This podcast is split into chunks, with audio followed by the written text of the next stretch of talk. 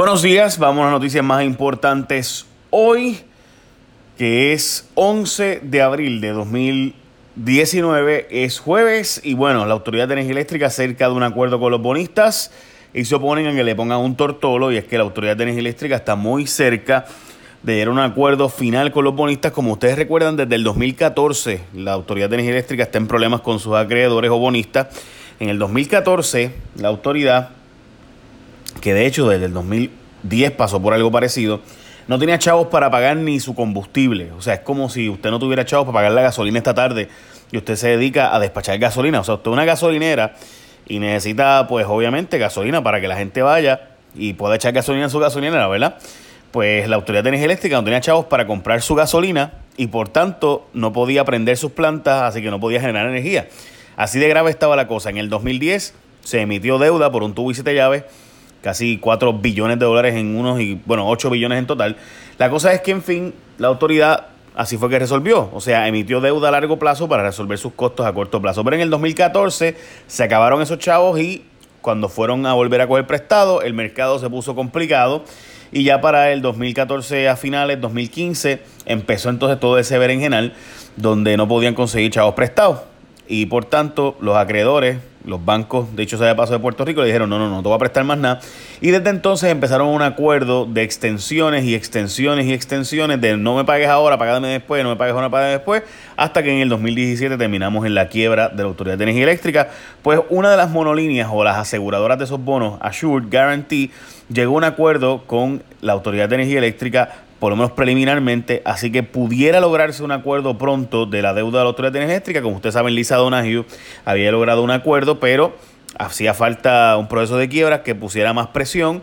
Cuando se consiguió la quiebra después de que se fue Lisa Donahue, se básicamente acordó de nuevo lo que había logrado Lisa Donahue. Así que eh, ciertamente pues es bien cuestionable el asunto. O sea, cuando tú no tienes una ley de quiebras, pues tú entiendes que tengamos que dar las nalgas. Pero ahora con una ley de quiebra, pues yo esperaría que hubiera habido más presión para que los bonistas bajaran sus precios eh, y sus, ¿verdad? Y lográramos bajar de, en vez de 78 centavos de cada 100 que, hacía, que le debíamos, pues bajarlo a 20 de cada 100. Pues nada, la cosa es que eso no se logró y ya ustedes saben por dónde va la cosa. José Ortiz le dijo al Congreso hace unos días que cuando se privatice la Autoridad de Energía Eléctrica, la deuda se va a quedar en la Autoridad de Energía Eléctrica y que subirían el precio para, de la factura para poder pagar a los bonistas, o sea que Puerto Rico va a tener que pagar eso ahí. La noticia está en la página 20 y 21 del nuevo día, te recomiendo leer, no hay un link eh, que yo haya podido encontrar para ponérselos ahí, así que está de nuevo página 2021 y vayan a jfonseca.com más adelante para que puedan ustedes mismos leerla por ustedes mismos.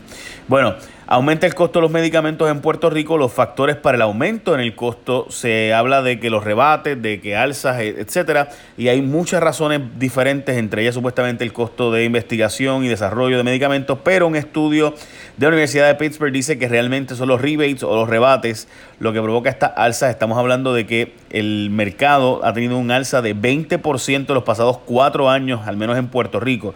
Y obviamente después de que la FDA apruebe un medicamento, se supone que no sigan habiendo más costos y demás. Pero ah, si hay aumento, esta noticia es medio complicada porque el asunto de los rebates es un asunto interno entre las PBM, las farmacéuticas y las aseguradoras. ¿Y qué rayos es la PBM? Pues el intermediario que administra, o sea, un seguro, el seguro viene y dice, el plan médico dice, yo quiero que tú, PBM, hay muchas en Puerto Rico, me administres mi plan médico de la parte de los medicamentos. Y hay 500 millones de dólares ahí para administrar eso en Puerto Rico. De, me refiero a la reforma y demás. So, viene esta PBM y lo administra. Esta PBM le conviene mantener el precio de lista alto porque entonces reciben unos rebates, o sea, unos incentivos económicos y mientras más alto el precio de lista, pues más alto es mi rebate. Eh, y por tanto, pues eso es parte de lo que se dice, que es mantener los precios ridículamente elevados. Hay una de las PBM que dice, sí, pero yo solo paso eso al cliente. Veremos.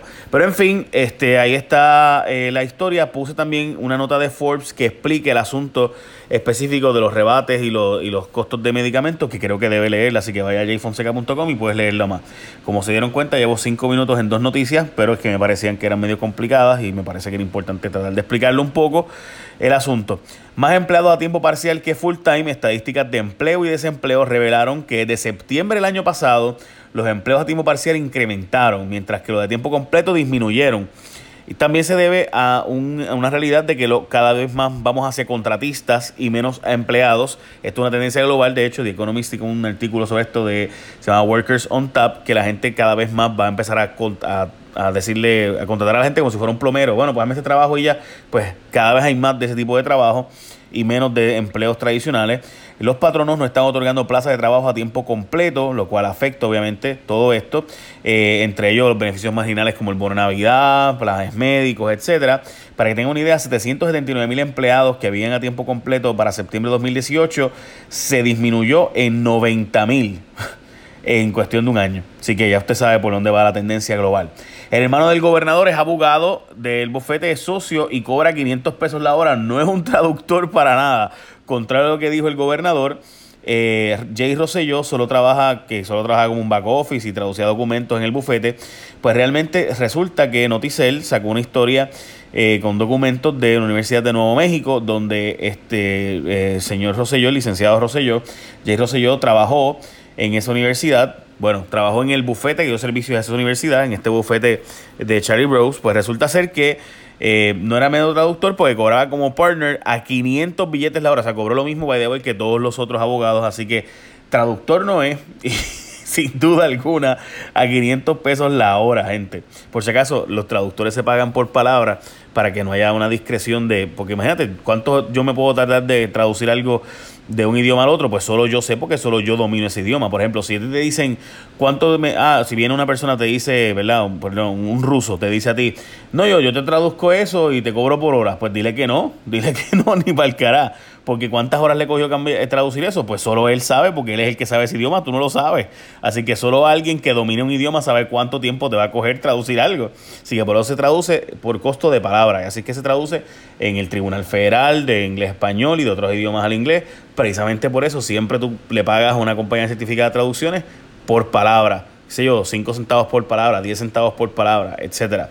Eh, y se hace así porque, pues, para evitar que sea discrecional y que te cobren lo que le vengan ganas. Porque si tú no sabes ruso, ¿cómo tú sabes cuánto tiempo te coge traducir unos documentos de ruso español?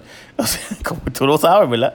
Bueno, Soela Boy va por la alcaldía de San Juan. Miguel Romero siente el serrucho. Y es que la senadora dijo que se inclina a aspirar a la alcaldía de San Juan.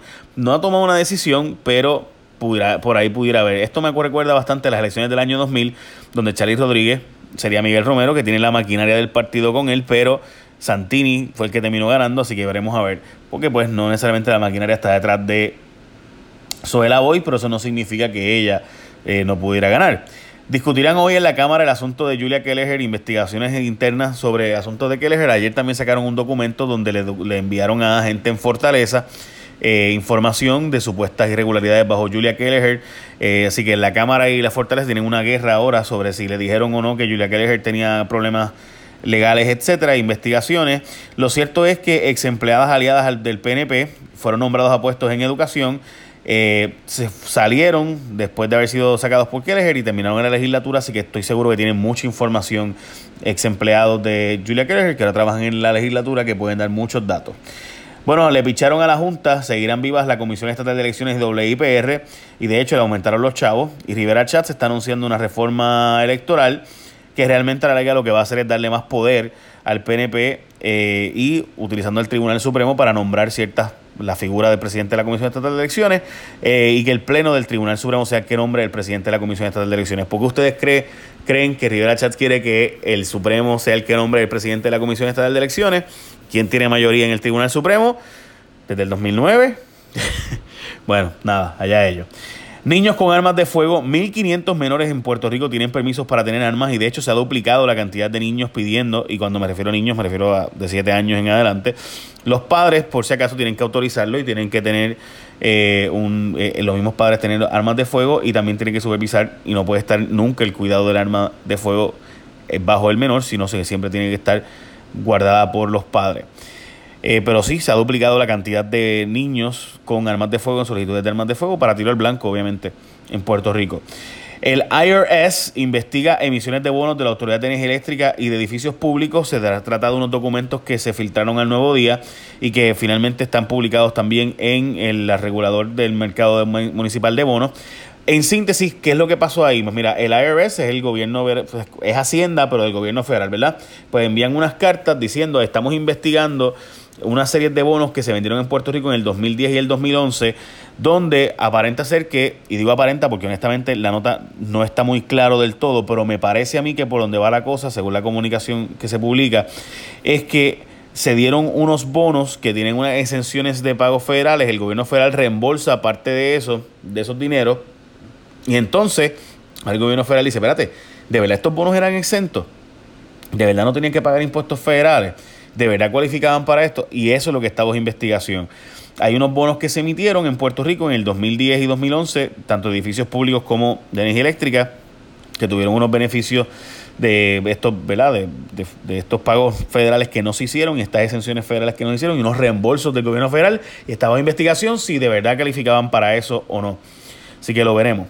Eh, de hecho, también eh, Chuy García ayer, eh, que es el congresista por Chicago, que está por eh, Luis Gutiérrez, pues Chuy García también pidió investigar el asunto de los bonos que recibieron, los beneficios económicos que recibieron muchos de estos bancos, las comisiones realmente, no bonos, que recibieron bancos de Estados Unidos cuando se hicieron emisiones de deuda de Puerto Rico para esos bancos, eh, por esos bancos. O sea, los bancos emitieron la deuda, ellos recibieron unas comisiones por emitir deuda de Puerto Rico, pues está diciendo, hey, si esa deuda se emitió ilegalmente, como dice la Junta, pues esas comisiones que ustedes recibieron en estos, estos bancos, devuelvan esos chavos. Y pues ahí todo, se formó toda una pelea allá. De hecho, los, los banqueros dijeron que ni sabían de lo que estaba hablando Chuy García.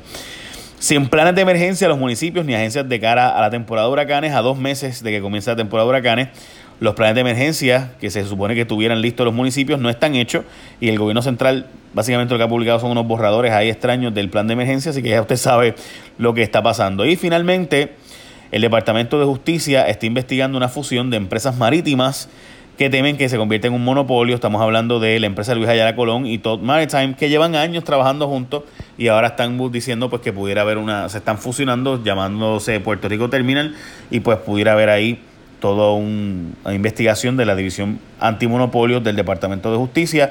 La verdad es que hace años que eh, aquí hay un oligopolio, solo hay dos empresas realmente que hacen el 90% del transbordo de Estados Unidos a Puerto Rico, Puerto Rico a Estados Unidos.